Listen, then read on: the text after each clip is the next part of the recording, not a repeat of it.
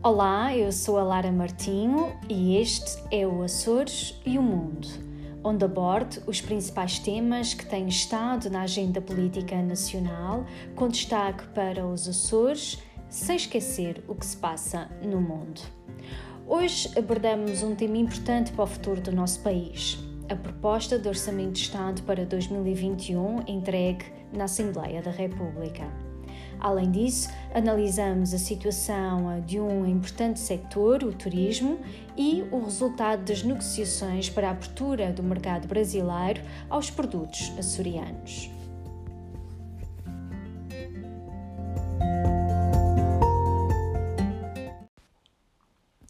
Já deu entrada na Assembleia da República a proposta do Orçamento de Estado para 2021. Esta é uma proposta marcada pelas respostas à crise de saúde pública e à crise económica e social. Mas este é também um orçamento que continua o caminho que temos feito ao longo dos últimos anos. É um orçamento, por isso, focado no combate à pandemia, em proteger o rendimento das pessoas e em apoiar a economia e o emprego.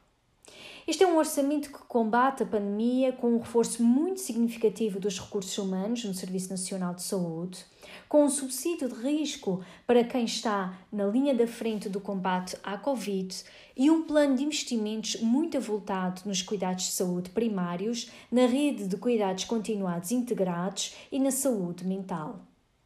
Este é também um orçamento que defende os rendimentos através do aumento extraordinário das pensões mais baixas, mas também através de medidas fiscais que vão deixar cerca de 550 milhões de euros no bolso das famílias em 2021 quer pela via da redução da retenção na fonte dos salários, quer pela via da redução do IVA da eletricidade ou mesmo da devolução do IVA pago em despesas de restauração, alojamento e cultura.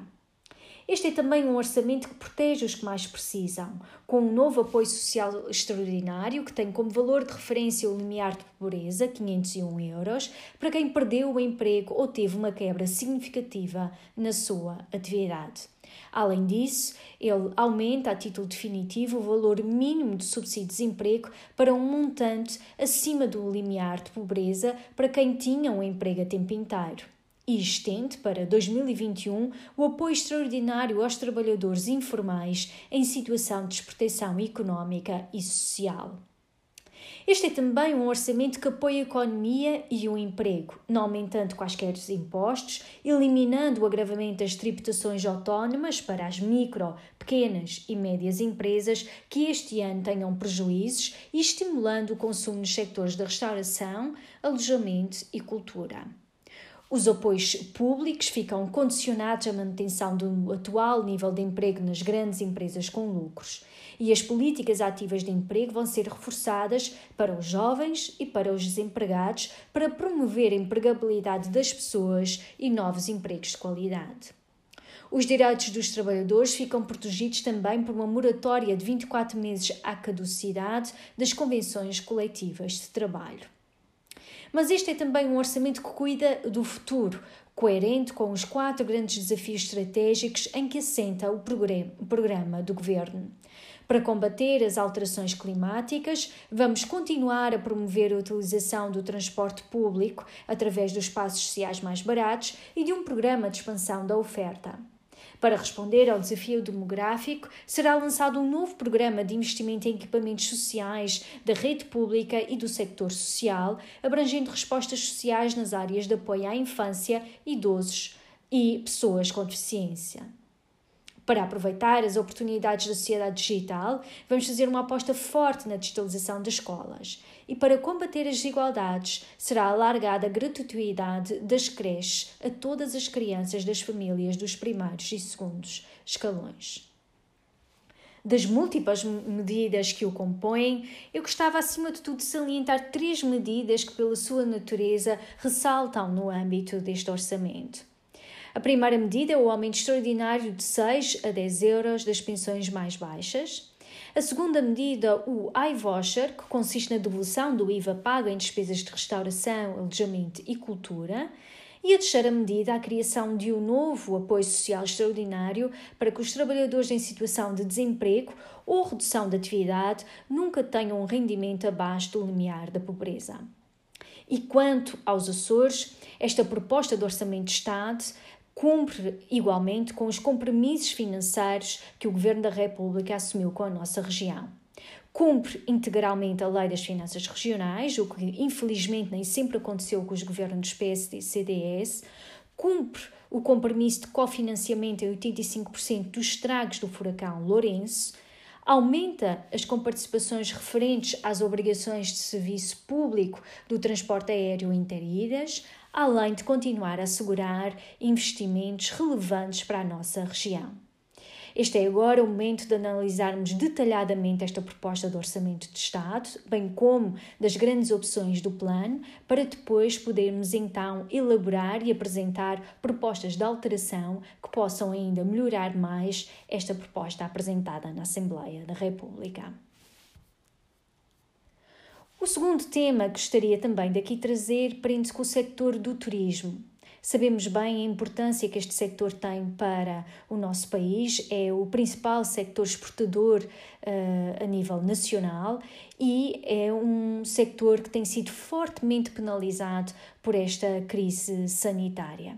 A realidade é que as medidas iniciais para conter a propagação do coronavírus, nomeadamente as restrições e proibições de viagens, e foram de facto muito penalizadoras para este setor e a retoma mais intensa que mencionávamos para o verão também não aconteceu, pelo menos com a intensidade que nós gostaríamos. Além disso, convém também salientar que o turismo dos Açores foi igualmente um dos mais afetados após o melhor ano de sempre. O ano 2019 foi sem dúvida um ano fantástico para o turismo dos Açores, mas que agora, este ano, eh, de facto, este sector eh, é também igualmente muito penalizado pelo impacto desta pandemia a nível global. E uh, o momento atual em que vivemos não é menos gravoso, porque além da sazonalidade, a pandemia está também a crescer uh, de dia para dia, o que leva a outra redução dos fluxos uh, turísticos. E nós sabemos bem que, dependendo da evolução do vírus, as perspectivas para o próximo ano podem ser severamente afetadas, além de que a retoma será mais lenta neste do que em outros setores. É por isso urgente reconstruir o setor. E as medidas de apoio do governo, em particular as medidas de apoio à liquidez e à manutenção dos postos de trabalho, têm desempenhado um papel significativo na mitigação do impacto a curto prazo, mas é necessário continuarmos a fazer mais. E foi esse o apelo que fiz ao Ministro da Economia numa recente audição na Assembleia da República para que haja novos programas de apoio específicos para a revitalização do turismo que foi fortemente afetado por esta crise sanitária. O terceiro tema é referente a uma boa notícia. Concretizou-se o fim do embargo brasileiro aos produtos de laticínios açorianos, uma situação que ocorria desde 2015 e que agora fica resolvida. E estamos a falar de um mercado que é um mercado sem dúvida muito importante para os laticínios açorianos. O Brasil é o maior mercado da América Latina, é a nona economia mundial, é o quinto país mais populoso do mundo, com uma população de cerca de 210 milhões de habitantes, e, portanto, com o fim deste embargo, abre-se agora uma nova oportunidade, uma importante oportunidade para as exportações açorianas. E tenho a certeza que será muito bem aproveitado e bem trabalhado não só pelas nossas empresas, mas também pelas entidades regionais.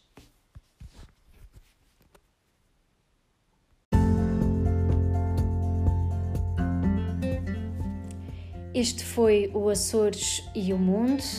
Eu sou a Lara Martim e continuo a acompanhar este podcast para ficar a par de todas as novidades sobre os Açores, sem esquecer o mundo.